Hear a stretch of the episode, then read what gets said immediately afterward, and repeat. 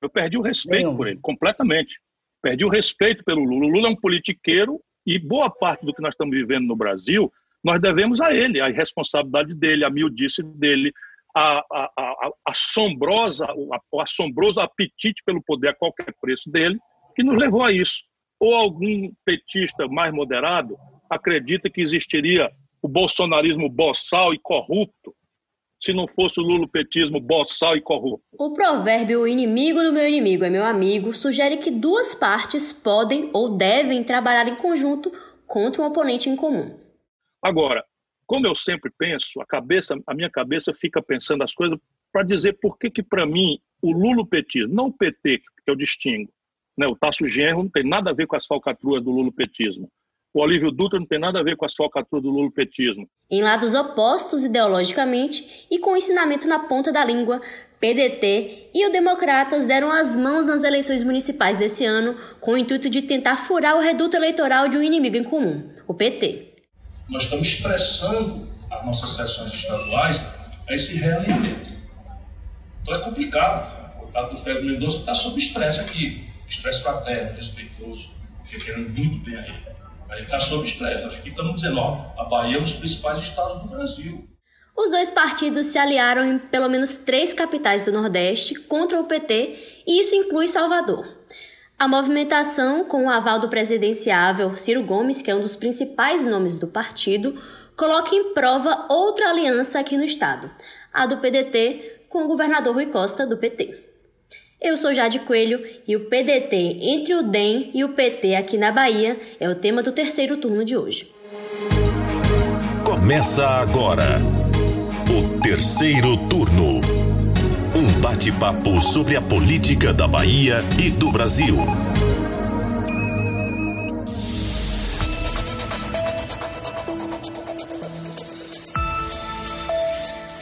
Apresentam comigo o terceiro turno os repórteres de política do Bahia Notícias, Ailma Teixeira. Oi, Jade. E Lucas Arraes. Vamos para mais uma semana, Jade. Bom, desde a derrota nas eleições presidenciais de 2018, o PDT vem tentando aí se descolar com mais força, com mais veemência do petismo. O partido se coloca como uma alternativa tanto ao bolsonarismo quanto ao lulismo nas próximas eleições presidenciais que vão acontecer em 2022. E para isso, quer aí usar as eleições desse ano que vai eleger prefeitos e vereadores para construir uma base nacional de alianças. Isso significa se afastar do petismo no meio dos mandatos de governadores e se aproximar à oposição de atuais aliados. E é justamente isso que está acontecendo aqui na Bahia. O PDT, que integra a base do governador Rui Costa do PT, está aí, eu ouso dizer, cada vez mais próximo do maior adversário político do governador da Bahia, que é o prefeito de Salvador, ACM Neto, do Democratas. O partido tem agora uma secretaria na gestão estadual petista e duas na administração do prefeito ACM Neto. E aí eu pergunto a Lucas Arraes, como tem sido esse processo?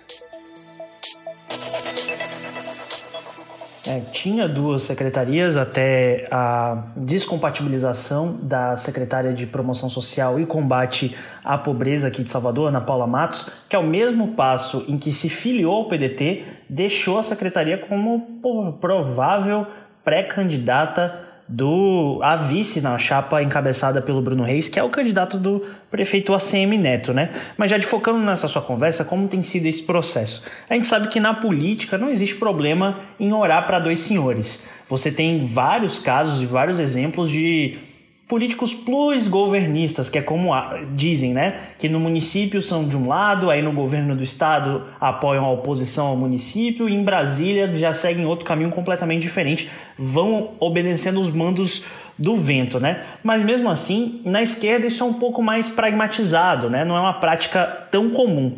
Então, quando o Ciro Gomes veio aqui para Salvador da última vez para apresentar a pré-candidatura de Léo Prates, que é um aliado de Neto recém-filiado ao PDT, ele que é pré-candidato à Prefeitura de Salvador, eu questionei, Ciro, você está com um aliado de Neto do seu lado direito, você está com um outro aliado do governador Rui Costa, do PT, também do seu lado direito, o que acontece? Isso não causa algum tipo de tensão ou isso não é incoerente da sua parte? Fiz essa pergunta, o Ciro respondeu, é o que a gente vai ouvir agora. Um pouquinho de contradição de projetos. Você tem do seu lado esquerdo um aliado do prefeito Assemi Neto, de história, estudaram juntos, e também do seu lado esquerdo, o deputado estadual da base do governador Rui Costa.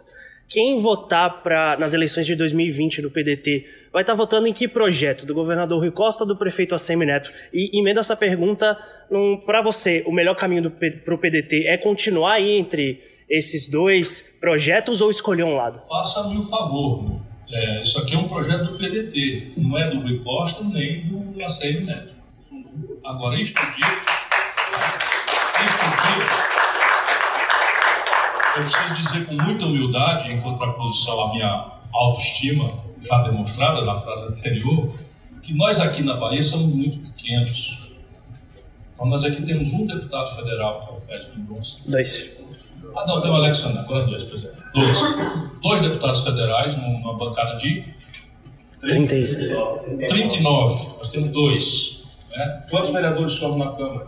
1 em 43. Quantos estaduais somos? Três em. Então veja, um partido com esta proporção na Bahia, infelizmente, ou felizmente, é da democracia, tem que jogar mais ou menos como satélite do seu avizinhado ocasião a ocasião. Preserva os seus interesses, apura, né? mas joga como satélite dos seus avizinhados, conveniência a conveniência. Isso não tem nada de ilegítimo, nada de pouco nobre, nada de imoral. Isso é da democracia plural, pluripartidária. Desta feita, quando o PDT retoma, depois da morte do Horizonte, um projeto nacional, nós estamos expressando as nossas sessões estaduais a esse realinhamento. Então é complicado deputado do Fred Mendonça está sob estresse aqui. Estresse fraterno, respeitoso, querendo muito bem aí. A gente está sob estresse. Aqui estamos dizendo, ó, a Bahia é um dos principais estados do Brasil. Então, aqui em Salvador o cenário é o seguinte. O PT lançou o nome da Major Denise como pré-candidata. A gente tem um episódio antigo do terceiro turno sobre isso. E o PDT filiou o secretário de Saúde de Salvador com o mesmo objetivo. Na verdade, o PDT lançou Léo Prates como pré-candidato. No entanto, ele não conseguiu deixar a Secretaria de Saúde, porque é a pasta mais demandada nessa pandemia do novo coronavírus. Então, ele fez um movimento diferente. Perdeu o prazo né, para deixar o cargo no executivo, que venceu no dia 4, 4 de junho passado. Porém, ficou na pasta e aí o PDT fez uma consulta ao Tribunal Superior Eleitoral pedindo a prorrogação dos prazos de desincompatibilização para aqueles pré-candidatos que estão ocupando cargos na área da saúde, como é a situação de Léo Prates. O TSE ainda não respondeu sobre o assunto, mas por hora ele segue na secretaria e, se nada mudar, não será candidato. Além disso, o PDT também filiou a titulada sempre, que é Ana Paula Matos, e como o Lucas já pontuou, ela surge aí como uma opção a ocupar a vaga de candidata a vice na chapa de Bruno Reis. E todo esse movimento, ele ocorre com o aval de Ciro Gomes, que tenta redesenhar a divisão de forças políticas da região Nordeste a partir das capitais e grandes cidades. Essas parcerias, claro, não ficaram restritas à região, mas foi aqui que a situação mais avançou. Neto, além de prefeito de Salvador, é presidente nacional do Democratas e deve ser uma das pessoas que também vai conduzir boa parte das conversas preparativas para 2022, assim como fez em 2018. É, se a gente pensar que o PDT quer protagonizar esse lugar de oposição a Bolsonaro no lugar do PT nas próximas eleições, essa estratégia de atuar com firmeza no Nordeste faz sentido. É preciso que o PDT ganhe força onde hoje o PT lidera caso queira realmente ter musculatura para enfrentar o bolsonarismo. Por isso, agora, para, pode parecer contraditório, mas o, o PDT, que é de esquerda, se alia a adversários do PT no Nordeste, que são chamados de centrão, de centro-direita, para vencer o próprio PT.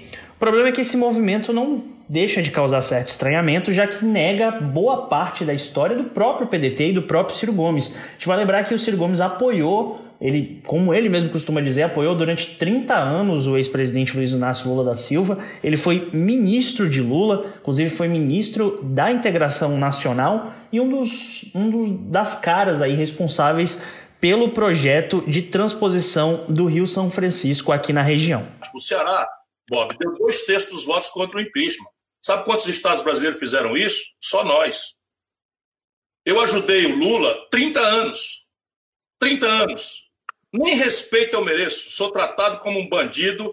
Não é? O próprio Lula mente como um compulsivo mentiroso em que se transformou. Não é? Me distrata no pessoal, mentindo, porque se fosse verdade eu tenho que ter humildade mentindo, insinua que eu bati na minha mulher. E o Ciro é um cara que eu gosto dele, mesmo sabendo de posições deles que não são recomendáveis com relação à mulher. É, diz claramente que eu chamei uma, uma, uma, candidata do PT de puta. O, o passado do Ciro Gomes na política do Ceará com relação ao PT é muito, é muito grave.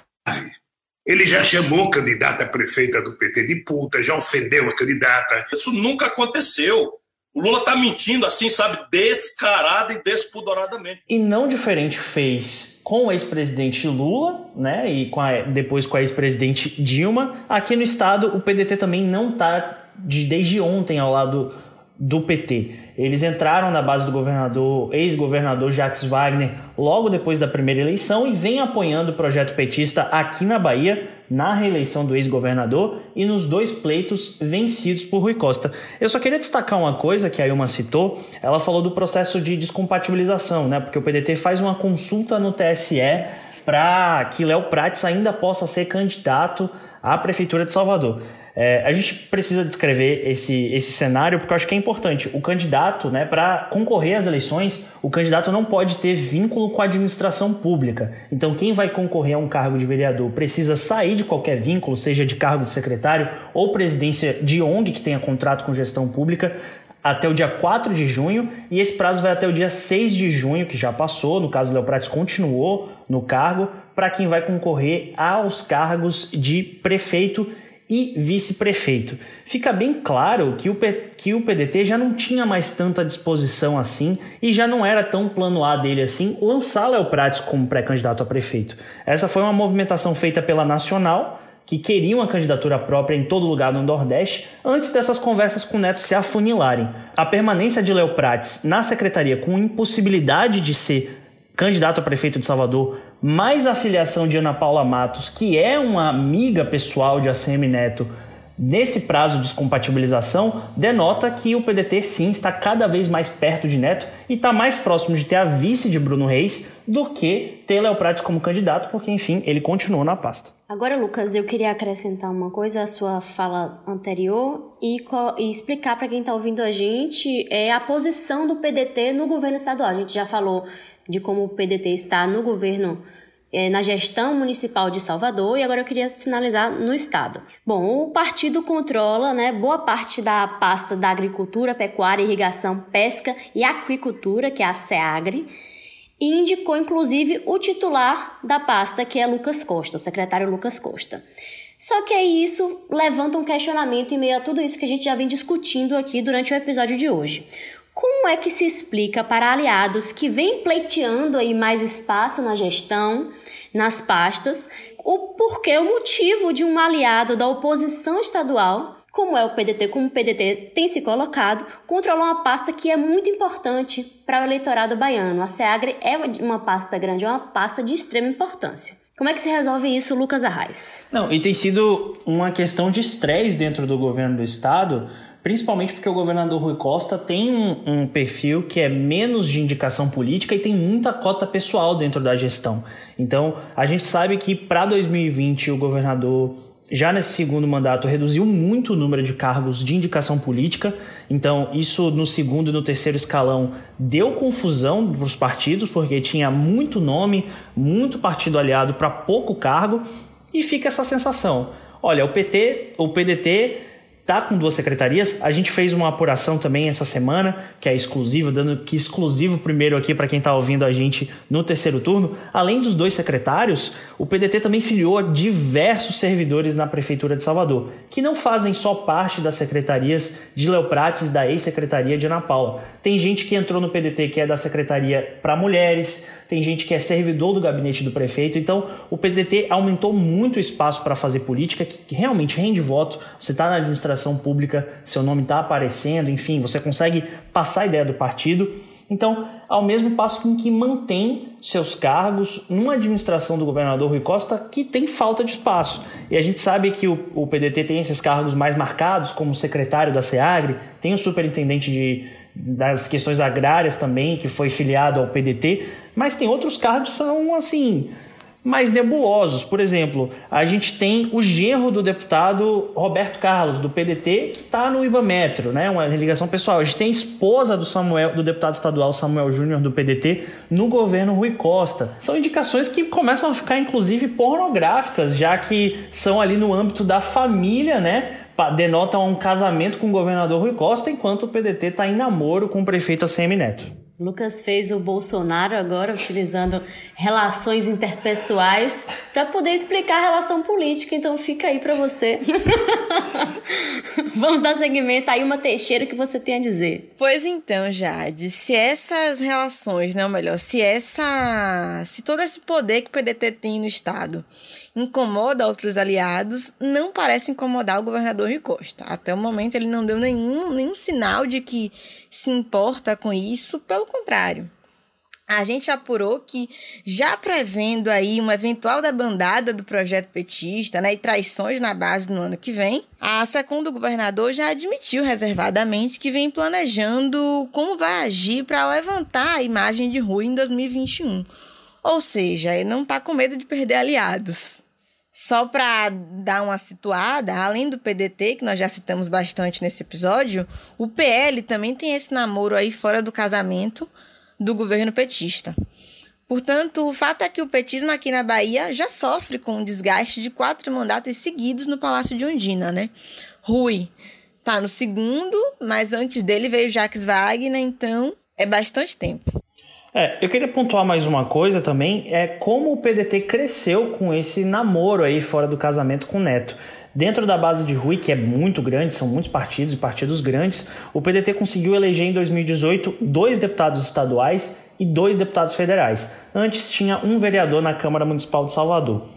Com essa vinda de Neto, além dos secretários, além dos cargos na prefeitura, o PDT conseguiu então aumentar sua bancada na Câmara de Vereadores, indo para dois vereadores agora, com Carvalhal e tem aí no horizonte uma possível vice do pré-candidato Bruno Reis nessa chapa, que é um lugar de prestígio. É um lugar que vem sendo disputado por partidos grandes dentro da base do prefeito ACM Neto, como o Republicanos e o MDB. Mas tudo faz parte, como a gente estava falando no início do, pro, do, programa, de um projeto nacional. Fazer essa aliança agora PDT e DEM pode irritar aliados mais antigos do prefeito ACM Neto também, mas garantem em 2022 uma frente mais unida e uma conversa que já não vai ter sido iniciada aos 42 do segundo tempo para enfrentar o bolsonarismo e o lulismo. Então, há de se ver as cenas dos próximos capítulos. A gente vai ficar daqui acompanhando, né, no que que vai dar essas alianças. Terceiro turno.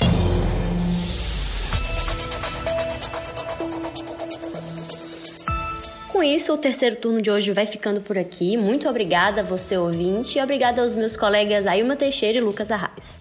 Até mais, Jade, Lucas também. Até mais, Jade. Muito obrigado. Se você quiser falar com a gente, é só mandar uma mensagem para o Twitter do Bahia Notícias ou postar o seu recado usando a hashtag Terceiro Turno BN. O programa é gravado das nossas casas e conta com a participação dos repórteres Jade Coelho, Lucas Arraes e Ailma Teixeira. Os áudios utilizados são do portal UOL e do Bahia Notícias. A edição de som é de Paulo Vitor Nadal e o roteiro de Lucas Arraes. Você ouviu o Terceiro Turno o seu podcast semanal sobre a política da Bahia e do Brasil.